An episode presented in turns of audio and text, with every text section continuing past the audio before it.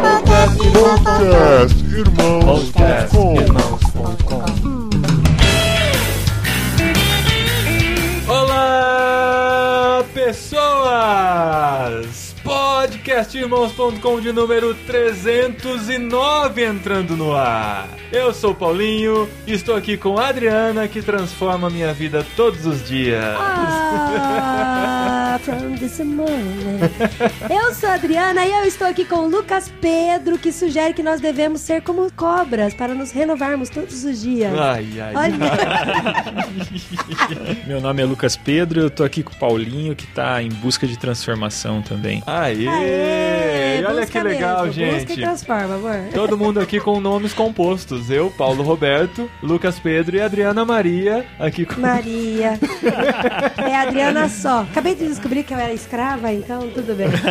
Por que, que você é escrava? Do, Conta do aí. nascimento. É, por- conta aí, Pedro. Por? Porque o a, Lucas gente, Pedro- a gente perguntou pro Pedro que, Lucas Pedro, você tem sobrenome? Ele falou, tem, como que é? Dos Santos, Mas você não usa por quê? porque eu sou propriedade da família Santos. É, dizem, ó, se você tem Aí, do ou da Jesus. ou D no seu sobrenome, segundo o nosso historiador aqui, Lucas Pedro, é proveniente dos escravos, porque você era... tá? Propriedade de alguém. É, porque É. se você é só Santos, aí você é o proprietário. É o proprietário. E se você é do Sim, Santos, você, é é o proprietário. feudal. Propriedade. Você é um escravo. Eu A- sou uma escrava. Adria do Nascimento, eu sou De Gaspari. Você é tudo junto, né, amor? Então, é. Muito bem, e a gente tá aqui com o Lucas Pedro, autor do blog Transformai-vos e autor do livro Transformai-vos também, e que ele vai falar com a gente aqui sobre a transformação e a renovação que a gente precisa no nosso dia a dia, como buscar essa renovação, o que você precisa esperar pra buscar essa renovação, né, Lucas? A gente vai descobrir que não é muita E o coisa. né? processo da renovação, né, O amor? processo da renovação, porque esse é o último programa de Olha 2016. isso, resolução de ano de 2017. Sim.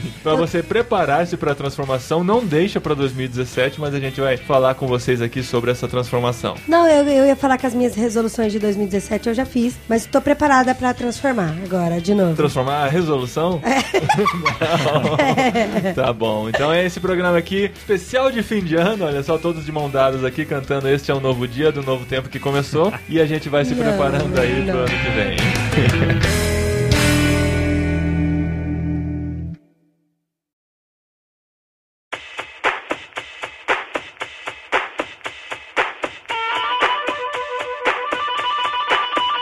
Pedro aqui com a gente, a gente vai falar sobre transformação. Esse livro que você escreveu, quando é que foi que você escreveu o livro Transformai-vos, Lucas? Eu escrevi ele em 2014, Aham. mas na verdade é um livro que está sendo escrito desde 2004, quando eu comecei Ah. com o blog. Que a segunda parte do livro, ela tem, né, contém 100 textos extraídos do blog sobre o meu processo de transformação nesses 10 anos. Quando você começou o blog, você na verdade até estava um pouquinho longe de Deus, né? Digamos assim. Isso, é. Então, eu sempre fui cristão, nasci em denominação cristã reformada, mas com 20 e poucos anos eu me afastei porque eu senti que eu estava vivendo uma religiosidade da família. E não Nossa, é uma... muito comum É isso. bem a né? época, Tá vivendo né? a religião dos pais, né? Gerar essa crise, é. né? A gente já É. conversou aqui algumas vezes sobre isso, da época da faculdade, né? Que você começa a questionar muitas coisas na sua vida, e isso fez você se afastar por não estar enraizado realmente naquilo que você sentia crer, né? Isso mesmo. é. E aí eu comecei, na verdade comecei com os desenhos, o desenho do cérebro, do coração e da mão, mas numa atitude crítica. É por isso que eu falo que o livro ele tem um tom de crítica e um tom de esperança. Crítica porque eu senti a falta de ver transformação real nas pessoas, mesmo dentro da igreja. Sim. Então eu comecei a escrever esse texto meio que de fora para dentro da igreja. Então foi nesse processo que eu comecei a publicar o meu processo de retorno também, porque depois disso eu voltei para a igreja para atuar com a minha fé mais sólida, mas sempre no processo de transformação, né? E aí esse livro vem com os textos desse blog e uma grande introdução aqui até, né, de quatro Isso. capítulos em que você fala sobre essa transformação que a gente vai conversar hoje aqui, que vai servir de introdução para quem se interessar pelo livro também, olha aí. Olha, é verdade. Ou se você não quiser comprar o livro, todos os textos estão no blog. Não tô brincando. textos Ei. Realmente. Ah, gente, mas ó, vou te falar, é um ótimo livro pra você dar de presente também, porque igual ele falou, além de ser uma crítica, é uma esperança também, né? Sim. De transformação pra que ela, não tô falando de você ouvinte, mas sabe aquela pessoa que você conhece, e fala, não, essa pessoa precisa mudar? Uhum. Então, esse livro ele te dá a esperança de que o evangelho pode penetrar até as mais profundas é, Entranhas. entranhas de um coração empedrado. Não, eu tô brincando, ele serve pra mim e pra você. Porque assim, o que eu achei mais interessante, igual você falou, eu, eu fiz as contas não bateu não, viu? Você falou que começou a escrever em 2014, com experiências de 10 anos, daria 2024. Não, Dri, 2004. é pra trás. 2004. Você vai pra trás, Ah. a experiência. tá? Tá bom? Vamos É voltar, vai. verdade. 2014 menos 10, 2004. 2004. 2004 Entendi. você tinha quantos anos? 2004? Amor, vem Ah, conta, vou fazer 26 conta. anos você tinha. 2004, é É isso? isso, Olha, isso. conta rápida aqui. É, Ah. cara, das A atas. edição é uma beleza, né? Ah, edição.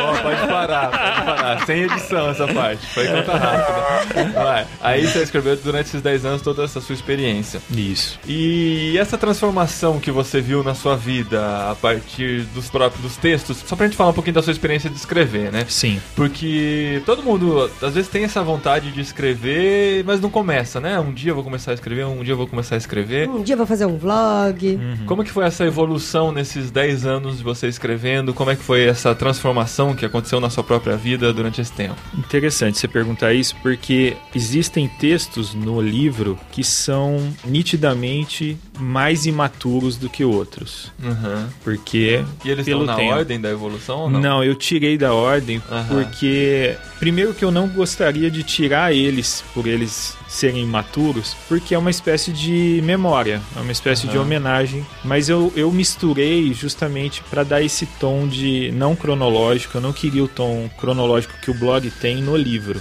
né?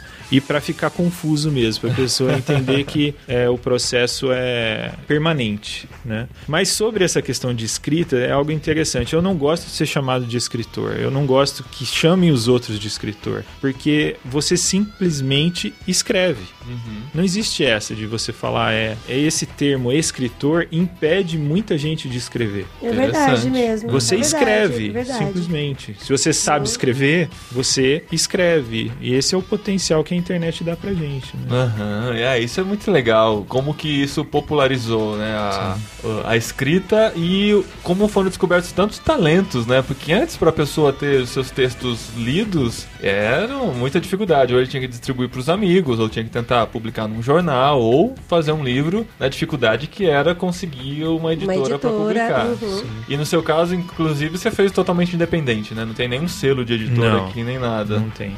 Foi uma parceria com um cliente que tem uma gráfica e eu consegui fazer com ele ali e tá independente, totalmente independente. Ah, legal. Eu, eu admiro Nossa, muito essas, legal mesmo, é essas iniciativas independentes, assim. E por que, que você resolveu escrever assim? Eu vi que é, no começo teve uma grande discussão sobre a forma como as pessoas estão vivendo hoje, essa questão da não linearidade em tudo que faz. Assistir um filme pela metade até o final, isso você até mesmo relata. De assistir vários videozinhos, pequenos curtos vídeos no YouTube, mas muito difícil às vezes a pessoa parar pra assistir um vídeo gigante, comprido, um documentário, uma coisa assim, e ler revista só capa, meio e fim.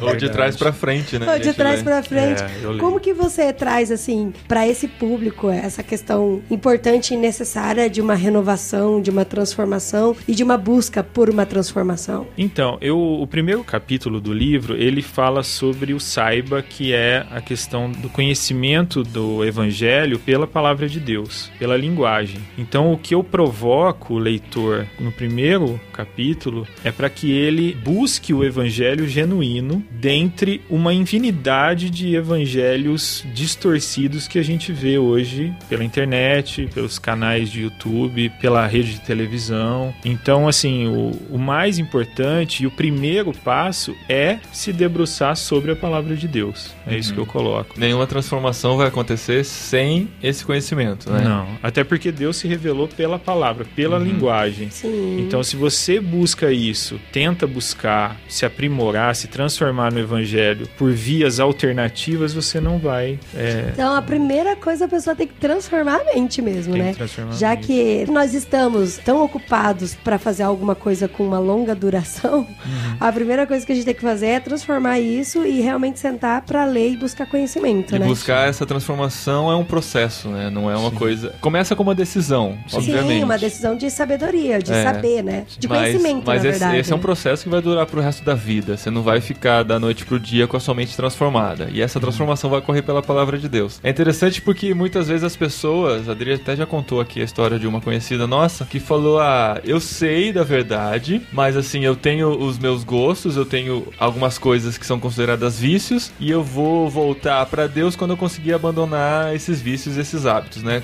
Achando que a transformação vai ocorrer por meio da mudança de atitude. Isso tem muito a ver com o, o histórico que a gente tem dentro das igrejas, que para ser crente, a igreja é um lugar de gente santa, né? Sim. E a gente, acho legal, o nosso pastor aqui sempre fala que a igreja é um hospital, é um lugar para receber doentes, para tratar é, as dificuldades que elas enfrentam. E muita gente espera ter a vida completamente consertada para buscar a Deus no fim de tudo. Mas, de fato, a transformação é um processo que tem que acontecer no nosso dia a dia, né? Sim. Eu queria que você, assim, falasse a sua interpretação. In- interpretação é ótimo, né, amor? O que, o que você acha? Não, eu gostaria de, assim, eu gostaria que você falasse sobre a, a sua visão de Romanos 12 e 2, que fala para não nos conformarmos com esse século, mas transformar pela renovação da mente. O que seria, assim, essa transformação vista a essas diferenças com relação ao que tá acontecendo nesse século? Porque, assim, eu confesso que eu tô bem chocada com algumas coisas que eu fiquei sabendo nos últimos dias, nos últimos meses, com relação ao que tá acontecendo no dia a dia. A gente que tem filho, a gente pensa muito com relação a isso. E pra mim é muito difícil, assim, por exemplo, vou dar um exemplo bem prático. A questão de beijar criança e adolescente jovem. Eu tava brincando com uma amiga minha, eu falei assim, nossa, eu não sei nem qual vai ser a idade que meu filho vai dar o primeiro beijo.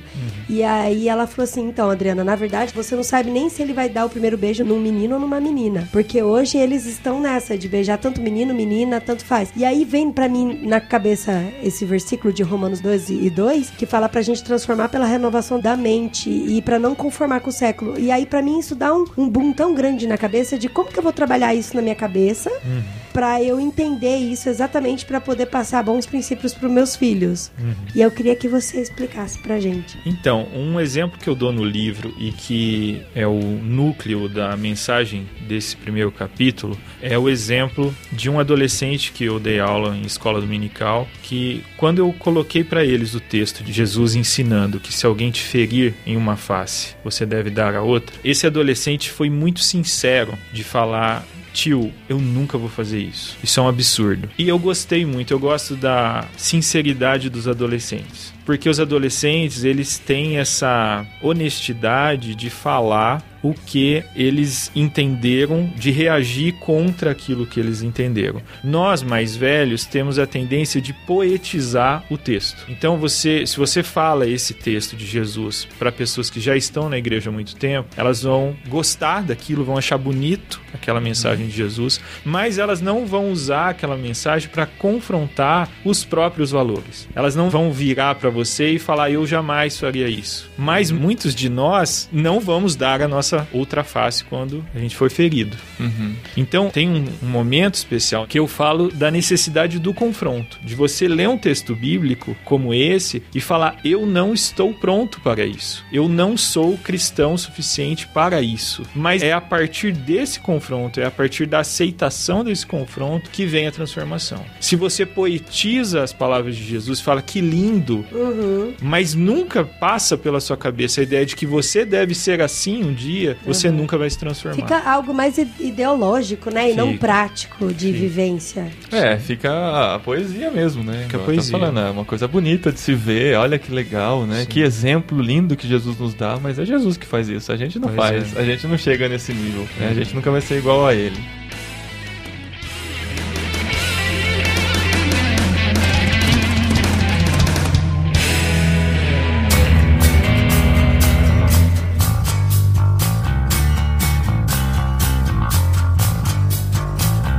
Então, Lucas, essa transformação que a gente busca para nossa vida, para nossa mente, para o nosso modo de pensar, para que a gente seja cada vez mais parecido com Jesus, começa com o conhecimento do Evangelho, com o conhecimento da palavra, com o conhecimento da sua vontade para nossa vida, né? Mas esse conhecimento de nada vale se ele não for assimilado. Então, o segundo passo dessa transformação é a assimilação. A assimilação, que é a ideia mesmo de você aceitar, né, e passar a se transformar a partir desse confronto que, que aconteceu. É quando você né? aceita que você tá nessas condições de não Sim. viver aquilo ainda, né? Você não Isso. tem condição de, Sim. com suas próprias forças, conseguir aquilo, né? Sim. Mas você não disfarçou, você não evitou aquele confronto. Você foi além e assimilou que sim, eu preciso, como cristão, como meu mestre ensinou, eu preciso passar por essa transformação. Então, isso é primordial. Por exemplo, você citou a situação atual. Sim. Se você pega, por exemplo, o ponto de vista político, que hoje eu entendo que está muito militarizado,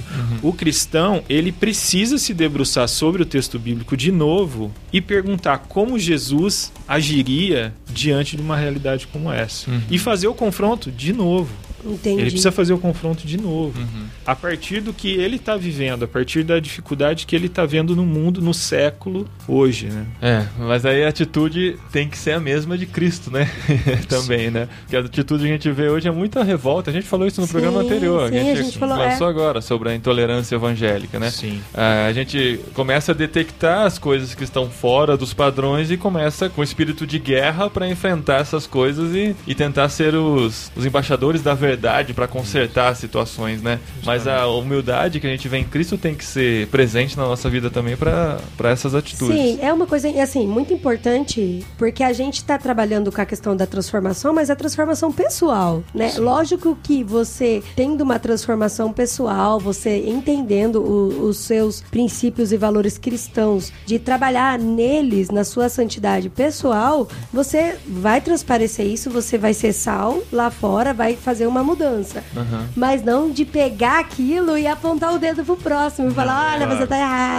É porque né? a santificação. É uma transformação pessoal, né, amor? A santificação é exatamente para o próximo, né? Que a gente Sim. gera essa santificação. Paulo Júnior fala disso lá do, do texto de Hebreus. Busquem a paz e a santificação sem a qual ninguém verá o Senhor. Não somos nós que vamos ver o Senhor. Sim, São as outras sim, pessoas que vão, ver, Deus, através da gente. Será que através dessa busca pela verdade, dessa luta pela verdade, de combater com as outras pessoas em prol da verdade, as outras pessoas estão vendo Jesus em nós? Ou estão vendo só mais uma barreira para conhecer Jesus de fato? Sim, eu queria até. Eu vou até ler aqui pra vocês essa versão de Romanos 12, 2, que eu achei bem interessante. É: Não vivam como vivem as pessoas deste mundo, mas deixem que Deus os transforme por meio de uma completa mudança da mente de vocês. Assim, vocês conhecerão a vontade de Deus, isto é, aquilo que é bom, perfeito e agradável a Ele. É algo Gostou? muito... Peraí, você gostou dessa versão? É algo muito pessoal. Sério? Você gostou da versão da nova tradução da linguagem de hoje? Desse versículo. É, porque é versículo. mó preconceituosa com essa versão e ah, gostou, né? Ah, nem sabia que tava lendo. vers- ah. Eu sabia, não sabia. sabia. De- olha só, esse, esse versículo eu gostei.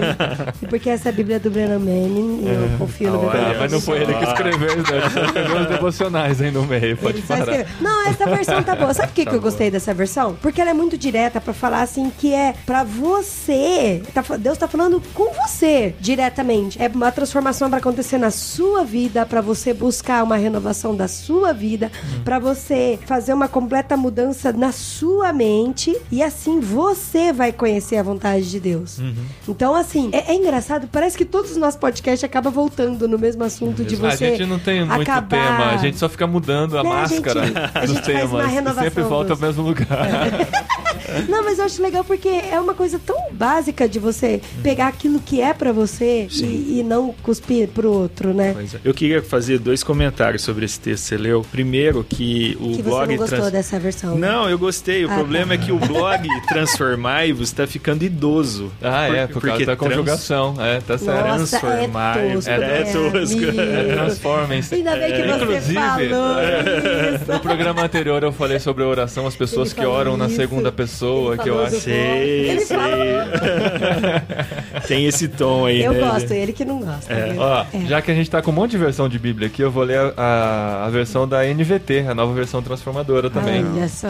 Aqui, ó. Não imitem o comportamento e os costumes deste mundo, mas deixem que Deus transforme por meio de uma mudança em seu modo de pensar, a fim de que experimentem a boa, agradável e perfeita vontade de Deus pra vocês. Olha que legal. Deixem que Deus os transforme por meio de uma mudança em seu modo de pensar. É a transformação seu da mente. Sim, é, é o pessoal. Agora eu tenho uma crítica que foi feita ao livro com relação a isso. Você pode ver que em todas as versões, Paulo está falando para a igreja no plural. Aham. Eu recebi críticas construtivas de amigos falando que o meu livro ele tem um tom muito individualista, é muito voltado para o indivíduo, para a pessoa sozinha. E isso tem a ver com a época que eu estava vivendo também, né? De como eu, na época eu estava afastado da igreja, tinha um tom de eu preciso buscar a Deus em minha individualidade Sim. e eu consigo fazer isso sozinho. Então isso é uma crítica que eu, uma autocrítica que eu faço hoje pro livro. Hoje eu colocaria mais em terceira pessoa. Hoje seria mais igreja.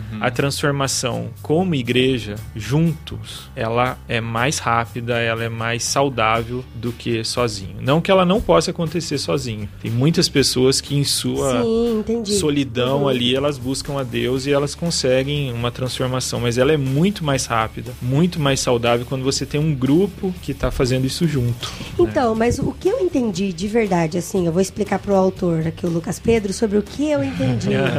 eu acho que você está enganado, Lucas.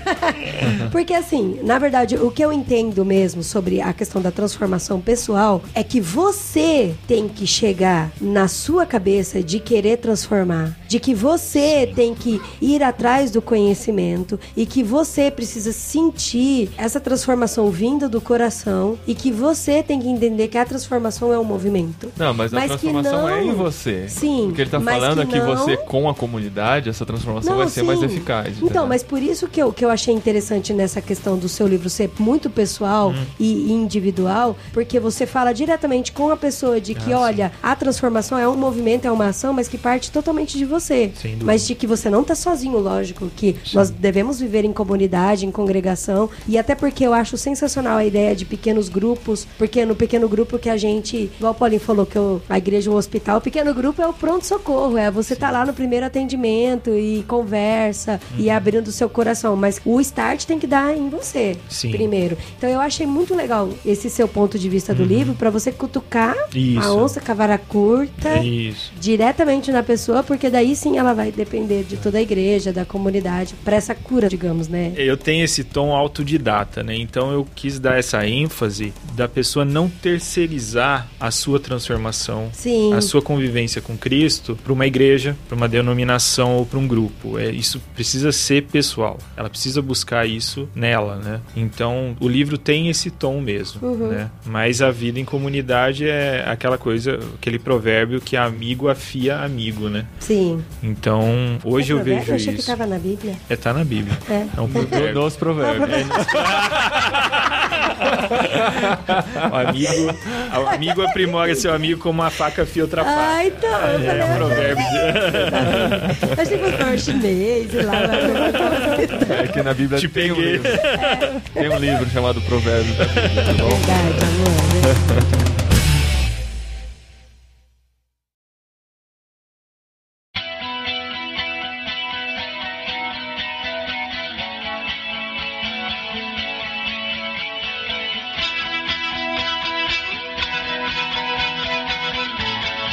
você continua aqui no seu raciocínio falando do sinta para se transformar. Sim, o coração. porque o, primeiro foi o, cérebro, o coração né? precisa queimar. É isso. Isso, isso, isso mesmo. É Tem que porque- sentir aquele quentinho. Isso. Porque a boca fala do que o coração tá cheio, né? amor? Isso. É, esse capítulo é extremamente importante no processo que eu coloquei, porque como eu coloco o saiba, a linguagem, a palavra de Deus em primeiro lugar, pode passar a ideia de cristão cabeção, um Sim. cristão que ele sabe tudo da Bíblia, ele sabe tudo teologicamente, mas não sente nada disso. E a gente sabe pela própria palavra de Deus Que que, que é uma questão de poder, o poder que vem de Deus. Tem a ver com talvez a fase dos seus 20 anos, que você tinha todo o conhecimento, mas não vivia aquilo de fato no seu coração? Sim, com certeza, porque você, quando você frequenta uma igreja vivendo aquilo, você aprende racionalmente, mas não percebe a fé, né? Você não vive a, a experiência com Cristo através do Espírito Santo, né? Então foi isso que eu busquei colocar nesse segundo capítulo sobre o Sinta, a necessidade da pessoa buscar Deus em oração, buscar a presença do Espírito Santo e perceber os caminhos que Deus está te levando através da comunhão com Ele, né? O caminho de transformação, aquilo que falta ainda ser transformado em você, não só pela leitura e pelo estudo racional, mas também pela comunhão. É, eu costumo me questionar muito com relação a ler a Bíblia como se eu fosse um material escolar. Sim. Sabe, um livro da faculdade que eu tô conhecendo, que eu tenho que estudar porque vai ter prova. Porque por muitos anos, assim, na minha vida, eu já falei isso algumas vezes no, no podcast, que eu queria buscar conhecimento, mas apenas por buscar, sabe? De saber quais são todos os juízes, todos os reis, e versículo, decorar versículo e tal. Você falou isso num programa que a gente não conseguiu usar. Isso é interessante, é, deu um pau. Né? Aham. Verdade. Não precisava falar que deu pau, amor. Mas é, faz parte da vida, né, gente? É, Mas é isso mesmo. e é isso que a gente tem que passar mesmo para as pessoas, de que você busca o conhecimento, mas existe uma causa real, né, por trás disso. Não é um livro da faculdade que você está estudando para você se tornar um ótimo profissional. E você tem que estudar, você tá me ouvindo? Tem que estudar o livro da faculdade para ficar um ótimo profissional. Mas a Bíblia você tem que estudar, você tem que sentir, você tem que viver, você tem que trazer na prática.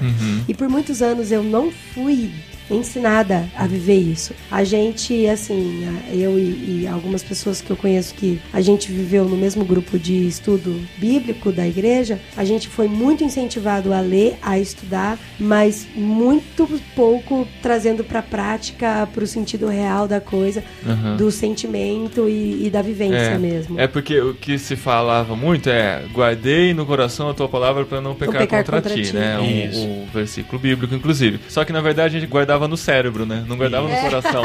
Justamente. Ficava só no cérebro e não tinha um resultado profundo na nossa vida. Isso é, é muito. É um risco muito grande que a gente tem ao educar nossos filhos também, né? Sim, com verdade. De fazer não só eles entenderem, mas sentirem aquilo que a gente tá falando, aqueles princípios que a gente tá passando, mais do que um mero conhecimento, né? Algo pra vida deles mesmo que vai transformar de dentro pra fora, né? Com certeza. Ah, e falar nisso, a gente, eu, te- eu montei um varal de versículo lá em casa, né? Daí eu imprimi os versículos, fiz um varalzinho e prendi com prendedor branco. Aí conforme eles vão decorando o versículo, eu pinto prendedor de preto. E eles, assim, estavam decorando quase todos os versículos já. Eu preciso até trocar versículo.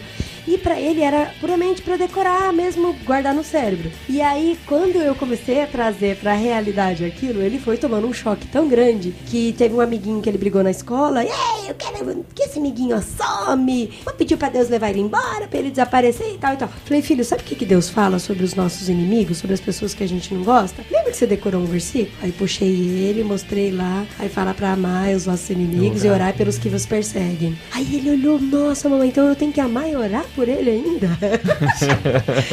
e aí ele ficou muito assim, pensativo. Aí ele tirou o versículo, pegou o papelzinho, sentou no chão e ficou bem cinco minutos olhando para aquele papelzinho. Entenda-se é que cinco mesmo. minutos uma criança de seis anos é uma eternidade. muita viu? aí eu achei assim, eu falei, cara, por que, que a gente não é assim? E é a presença do Espírito Santo que faz a gente aplicar o Evangelho na nossa vida cotidiana. Sem o- a presença do Espírito Santo, a gente não consegue aplicar, fazer esse tipo de aplicação que você fez. É o Espírito Santo que faz isso, né? Então a gente crê nisso, na, na presença do auxiliador que torna viva a palavra de Deus, né? Então esse capítulo ele é essencial. Eu como cristão reformado, eh, eu precisei colocar porque eu sentia falta de falar sobre o Espírito Santo. Ainda sinto falta nas igrejas de se falar mais sobre o Espírito Santo. O papel dele, né? E como ele é presente na nossa vida. A Sim. gente não pode ignorar a presença do Espírito, né? Sem dúvida. E o Espírito Santo que traz, que tá do cérebro pro coração e você viver isso, né? Interessante.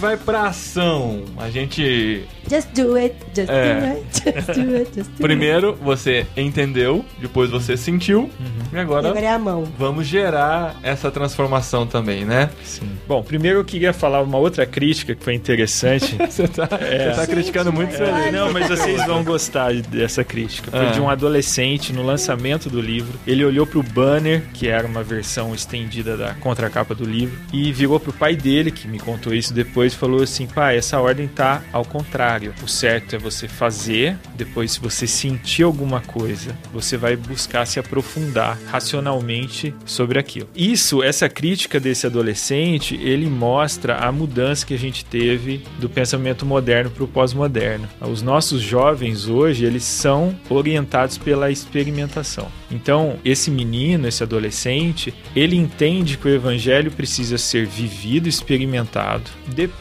se rolar algum sentimento, alguma experiência bacana, ele Olha, busca verdade o aprofundamento. mesmo. Nossa, é verdade. É um avesso do pensamento moderno. O pensamento moderno você pensa, não, eu preciso Conhecer. conhecer, saber onde eu tô entrando, onde eu tô Uhum. pisando. Depois, se eu os- sentir os alguma baby coisa. boomers é, fazem isso, né? Isso, baby boomer. Como eu sou quase um baby boomer, é, eu escrevi dessa forma. Mas independente disso, o que o, o capítulo Ação faça, mostra, é a necessidade de você colocar o reino de Deus na sua vida em prática hoje. Porque se você estuda a palavra de Deus, você vive a história passado. Você vive o futuro sobre o porvir com Deus no paraíso, mas você não vive o movimento atual, o hoje. Então, esse ação é a ideia de você colocar a mão na massa e praticar a fé cristã e encontrar meios pessoais. Por exemplo, eu não tenho aptidão, sou uma pessoa introvertida. Então, eu não tenho aptidão para falar de Cristo para uma pessoa. Eu não tenho aptidão para frente a frente contra-argumentar uma pessoa com pensamento cristão. O que que eu fiz? Eu fui para internet. Eu comecei um blog, eu escrevi um Eu livro. alguém assim. É. Sim. Tem, tem outro nessa mesa. Pois é. São caminhos Aham. missionais que a gente encontra para colocar a mão na Sim, massa. mas no você não de enterrou o seu talento, já é uma Não. coisa boa. Sim. Conseguiu dois, né? Duas moedinhas, mas não enterrou. É, não foi pro 10, né? É, mas tá bom, mas tá 10, bom. Ah, dobrou, tá bom. É? Mais ou menos. Mas é bem isso. Piada de crente é fogo. né? É, mas é, é bom, isso é bom. É bom. É bom. Mas sabe uma coisa legal? Que assim, é até bom a gente falar, tá falando isso no final, né? Porcaria, né? Pode pôr no começo então, marido. Na verdade, não é algo sequencial, saiba, sinta e faça, né? É que você tem que buscar conhe... busque conhecimento. Uhum. Tem que buscar conhecimento, tem que sentir aquilo que você aprendeu e colocar na prática, mas que não necessariamente é nesta ordem. Não, é, não tem ordem. Até porque eu já ouvi histórias de gente assim, ah, porque tanto lançar minha vida pra Deus, fazer, deixar Deus me guiar pra onde eu for, de jogar meu coração e falar, Deus, se o Senhor quer que eu vá falar com os ribeirinhos, eu vou. Se o Senhor quiser que eu fale na África, eu vou. Se o Senhor quiser que eu faça missões urbanas na minha igreja, eu vou. Mas para isso primeiro eu tenho que fazer um, um seminário teológico, eu tenho que me capacitar pra isso, tenho que me capacitar pra aquilo, eu tenho que terminar minha faculdade, terminar minha escola e tal e tal. Ok, dependendo pra onde você quer ir, realmente é interessante você terminar algumas etapas da sua vida, sim. Mas você já pode se envolver em algo agora. Não necessariamente que você tem que sair do seu lugar. Se você não consegue sair do seu lugar, então você consegue fazer transformação já da onde você tá, sem precisar necessariamente estar pronto, maduro, né? É, inclusive uma coisa que eu recebi algumas advertências com relação a esse capítulo é porque eu não fui puritano com relação ao que eu apresento aí. A minha ideia é a seguinte: a minha ideia é que você, a partir do momento que começou esse processo de transformação, você já deve viver uma vida missional. Uhum. Porque eu entendo que nós, como igreja, ainda não conseguimos ensinar, dialogar sobre a questão da graça de uma maneira completa. Ainda fica um resquício de meritocracia. Então, por causa disso, as pessoas entendem que elas não estão aptas para viver uma vida missional, para viver uma vida que propaga o reino de Deus. Elas se sentem impuras. Elas acham que um dia elas estarão prontas, mas ainda não. Mas a gente nunca vai achar esse dia. Sim, Aham. nunca vai. Esse é o Nunca, problema. é. Esse é o problema. É justamente isso. E é Aí isso que a eu gente coloco. perde a vibe, né, gente? Perde. Muitas vezes a gente perde. Porque assim, eu já vi pessoas assim que se converteram e. Se converteram, a gente tem que mudar esse termo, né, mano? Não, é isso aí mesmo. É, de que, conversão. mas que teve um verdadeiro encontro com Cristo e mudou, e aí ficou assim, extremamente apaixonada. É porque eu quero falar de Deus. eu quero- Nossa, teve uma amiga minha no Paraná que ela se converteu e ela, gente, era insuportável. Ela ficava, a gente andava de ônibus, ela ficava falando de Jesus pro cobrador e pro motorista a viagem inteira. Mas assim, ela não entendia quase nada de Bíblia. Daí ela, aí ela falava, falava, aí ela pedia minha ajuda. Daí ela falava, falava, pedia ajuda. E naquele momento eu, eu ficava até um pouco irritada, porque eu queria fofocar com ela, falar mal da comida da faculdade, e ela queria falar de Jesus, sabe? E aí, mas por que ela tava nessa esse amor. E hoje, olhando pra trás, eu tenho tanta vergonha, assim, de muitas atitudes que eu tive. E eu acho que é isso mesmo, que a gente tem que aproveitar esse amor Sim. e já esbanjar essa vontade de, de ter que fazer. Sim. Sem ter que, lógico que tem que também buscar conhecimento, se Claro. preparar. É, e uma tal. coisa não elimina a outra, mas Não. você não precisa também esperar a vida toda estar pronto pra fazer uma coisa dessa. E né? não elimina o processo de santificação também, né? Que Aham. alguns pensam que esse, esse- essa proposta elimina a necessidade de você verificar os seus pecados, verificar aquilo que precisa ser deixado para trás. Não é isso. Mas a ideia é que você pode fazer isso ao mesmo tempo. Sim, Né? claro. Você nunca foi merecedor, você nunca vai ser merecedor. Então, se é assim, você pode partir para ação já, independente de você estar santo ou não, entendeu? Com aquele pecado ou não. Então, é essa é a ideia. E é tão engraçado que assim, que a gente pensa que a questão é, um- é um movimento mesmo, né? A gente fala, eu gosto muito dessa palavra movimento porque ela traz ação e não é algo pontual estático. Sim. Então o movimento é algo que nunca para, nunca para.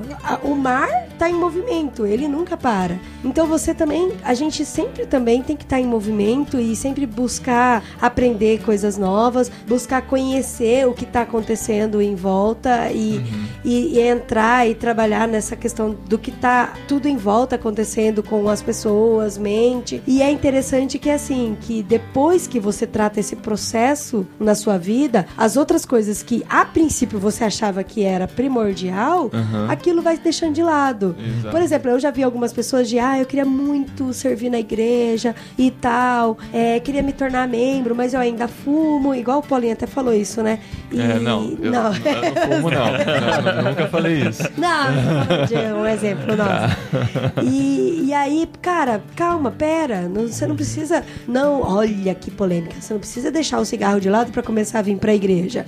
Mas você entrando na igreja, você compartilhando, vivenciando essas experiências, esse movimento, buscando a sabedoria de Deus, tendo conhecimento das escrituras, vivenciando isso, sentindo isso, você vai ver que aquela questão primordial da sua vida de Aham. que, ah, eu fumava, não posso ir pra igreja, aquilo vira besteira. Sim. E quando é festa, já até parou de fumar e não viu, sabe? Verdade. Não só que você vai entender que isso é pecado, às vezes você já sabe que isso é pecado, mas é que isso Sim. vai deixar de ter importância na sua vida, né? Sim. Você vai ter outras prioridades, você vai deixar as picuinhas de lado. Você citou o cigarro, talvez seja até Mas mais é, distante da gente, é. mas às vezes é- são coisas menores do nosso dia a dia Sim, que a sim. gente, tá, agora adultos, a gente olha pra adolescência e começa a lembrar de tanta coisa que a gente Queria achava fazer, importante, achava a coisa mais importante da vida e hoje você olha, cara, por que, que eu dei importância pra isso? Isso não tem nada de importante na vida, no Aham. reino, né? E Mas teve é assim várias, com a- com a assim, vida. várias amigas minhas, por exemplo, que na época que eu era adolescente, queria levar, vamos pra igreja, vai ter um evento assim e tal. E a pessoa não se sentir digna pra ir pra igreja porque ela gostava de ir na balada fim de semana. Sim. Sabe, umas coisas assim. E daí, cara, não, não é. A igreja você não Entendeu tem que... tudo errado, né?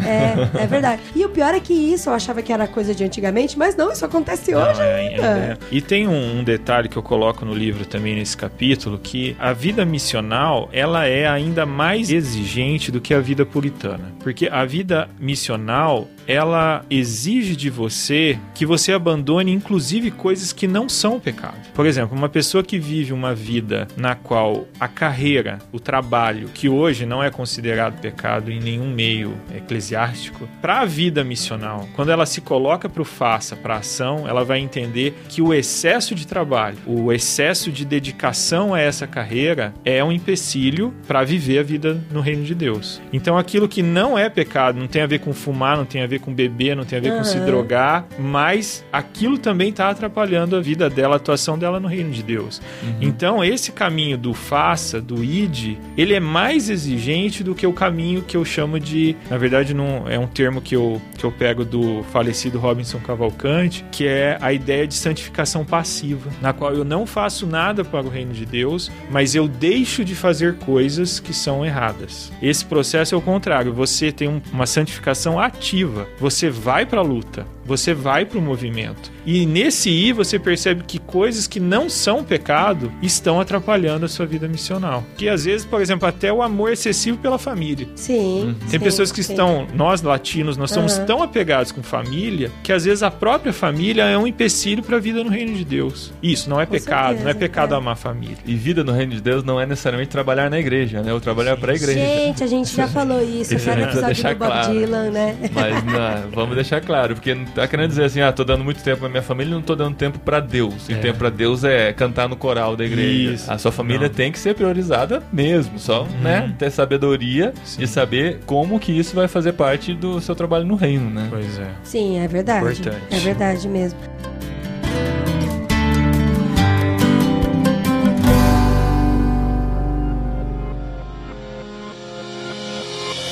Eu gostaria de falar um outro assunto, assim, que tem a ver também com transformação, com renovação do seu blog aqui do Transformáveis, que eu achei tão interessante que você pega muitos fatos cotidianos, tanto da sua vida quanto fatos pontuais que aconteceram no mundo, e trouxe aquilo uma reflexão contextual bíblica. Você faz o avesso do sermão, né? Isso. Você pega o exemplo prático e aí depois que você traz para aplicação do texto. Que é outra crítica que você recebe, né?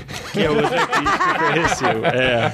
Mas não eu podem falo- ser usados como sermão, porque é o contrário do sermão, entendeu? E eu, eu falo isso porque eu conheci o seu blog por conta daquela poesia do muro do Omran lá. Eu não sei Aham. como é que fala isso. Eu também não sei. Mas escrever é fácil, é só Escrever, copiar, sei né? que- Porque não sei se vocês estão ouvindo a gente, vocês chegaram a ver essa imagem. Era um menininho que estava no aeroporto, né?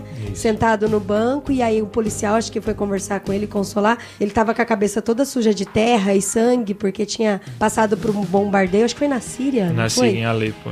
E aí aquela cena chocou muito. Você vê uma criança de seis anos sozinha, sentada, sujo com terra e sangue. Sozinho, sozinho, não tinha nenhum adulto perto. E aí você fez uma poesia, né? Colocou no Facebook sobre o muro de Onran. E você trouxe lá da Síria e colocou no dia a dia da nossa vida, de o que, que, que a gente tá fazendo, negligenciando tantas situações dessas que acontecem na nossa vida. E eu achei muito interessante essa questão de que a gente passa por muita coisa na nossa vida e que a gente tem que pedir discernimento pro Espírito Santo, pro Espírito Santo tocar a gente e transformar a gente através da leitura da Bíblia naquilo. Sem dúvida. E é interessante porque até meu filho de seis anos falou assim: Papai, a gente ora, ora, ora pra Deus, mas eu não escuto Deus falar comigo. Aí o, o Paulinho até falou: Então, filho, mas a gente tem que ler a Bíblia, porque Deus responde a gente através da palavra dele, que é a Bíblia. E quem traz esse discernimento é o Espírito Santo mesmo, né? Sim. Então, essa é uma coisa que me chamou muita atenção. Foi um tapa até na minha cara de, cara, que louco, né? De você estar vivenciando algumas realidades que estão acontecendo e aí muitas vezes a gente deixa aquilo longe e esquece de pedir para que o Espírito Santo transforme aquilo na minha vida, né? Justamente. É, é aí que está o confronto, né? Você pode entender isso de uma maneira errada, a, a aplicação, né? Como eu, eu disse que eu recebo crítica. o avesso do por ser o sermão. avesso do sermão, mas na verdade é o resultado de ouvir sermão, é o resultado de ler a palavra de Deus constantemente. Quando você tá na vida, no palco da vida, e você vive algo que você precisa resgatar aquele ensino bíblico para se entender como cristão, como que eu vou agir como cristão, segundo a palavra de Deus, diante dessa realidade. Então é realmente o contrário, mas é uma retribuição aquilo que você aprendeu, tanto lendo quanto ouvindo, né? Então os textos são isso. E nesse caso específico do, do menino, do on, honra, honra.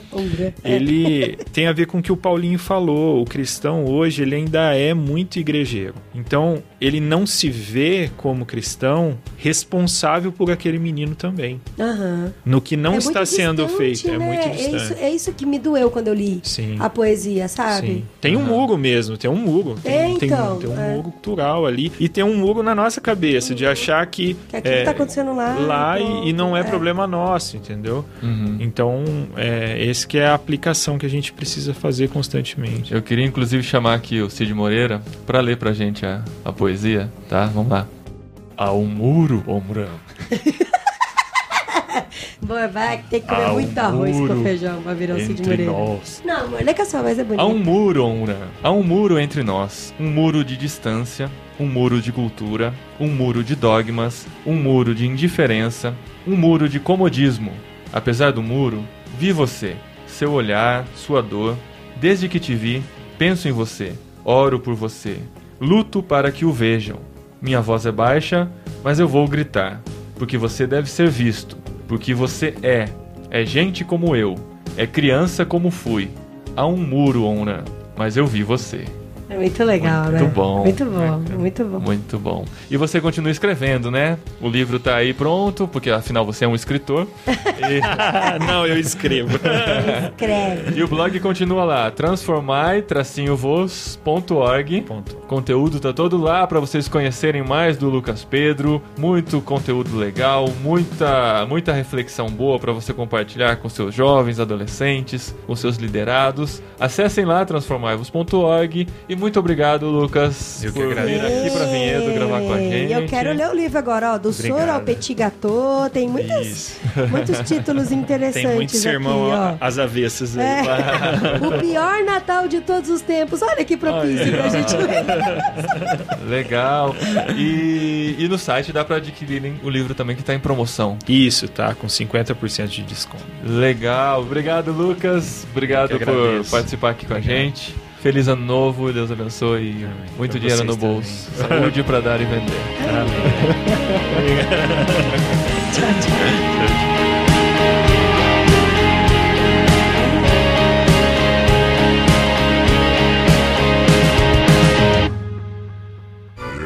Recadinho! Legal, tem bastante. Cash, arroba, vamos pra fora. No programa anterior, É, que é isso. Muito obrigado. Recadinhos, esposinha. Recadinhos de 2016, o ano está acabando. Pra fechar o ano. Ah, que pena, o ano tá acabando, eu vou entrar de férias. Ah, Ah. eu vou pra praia. Ah. vai, vai ostentar, né? Que a gente vai pra linda Praia Grande. É, cara. Tem podcaster que vai pra Europa, Sim. pros Estados Unidos. Verdade, pra Portugal, É, a gente tá aqui. Praia Grande. Quer dizer, a gente vai ainda, a né? gente vai. Mas, a gente gosta, né, amor? Tá no Graças nosso a Deus, coração, né? Graças a Deus. Não, a gente opta, né, por estar em Praia Grande. É verdade, é, é o que tem pra hoje. Mas assim, estamos terminando o ano muito agradecidos a todos vocês que nos acompanharam em 2016. 2016 foi um ano um tanto esquisito, né, Dri? Foi muito esquisito. Muitas Que coisas coisa, esquisitas. Que né? coisa. Eu- A gente eu- descobriu o Telegram, as funcionalidades dele. Descobri um gerador de memes lá no, no Telegram, curti pra caramba. Gerador de É meme. quando você digita roupa, o GIF, aí tem um monte de meme lá. Ah, gerador de não, né? É por isso que o ano foi esquisito pra Não, você? foi tudo muito esquisito, assim.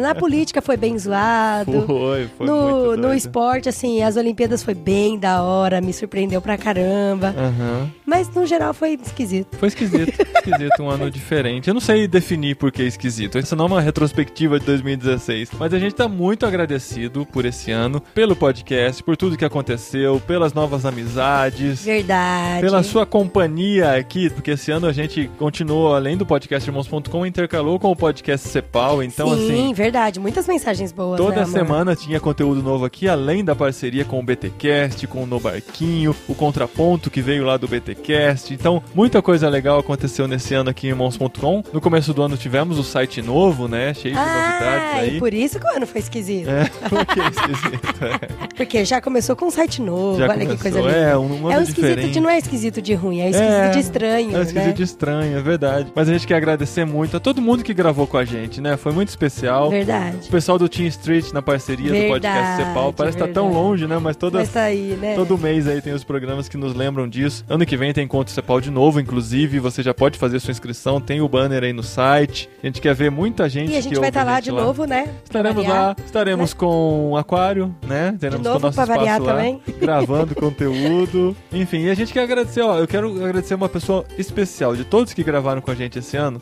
O cara que tava sempre lá, que a gente entrava em contato, pode contar comigo, eu gravo com vocês, estudava o tema aí atrás. Um grande abraço ao nosso amigo Cacau Marte. Aê, Cacau! Cacau já virou do Irmãos.com oficial. Já, é. Ele é de todos, né? O Cacau é, é da galera, digamos assim. Cacauzito da galera. Muito obrigado mesmo, Cacau, por sua amizade, pelas gravações, por estar sempre pronto para gravar com a gente. Muito obrigado aos nossos patrocinadores. Foi muito legal ter vocês com a gente durante esse ano. Sim, Que sim, fazem verdade. a gente conseguir gravar temas diferentes, conhecer gente Conhecer nova. assuntos diferentes, né, amor? Aham. Verdade. Obrigado mesmo a todos que apoiaram. E obrigado também muito especial ao Ariel Jaiger. Aê! 2016 solteiro e 2017 casado. É. E ele foi o editor do podcast Cepal durante É. todo esse ano, sempre entregando antes do prazo. Foi muito legal ter a sua amizade, a sua companhia, a sua parceria com a gente, Ariel. Muito obrigado mesmo.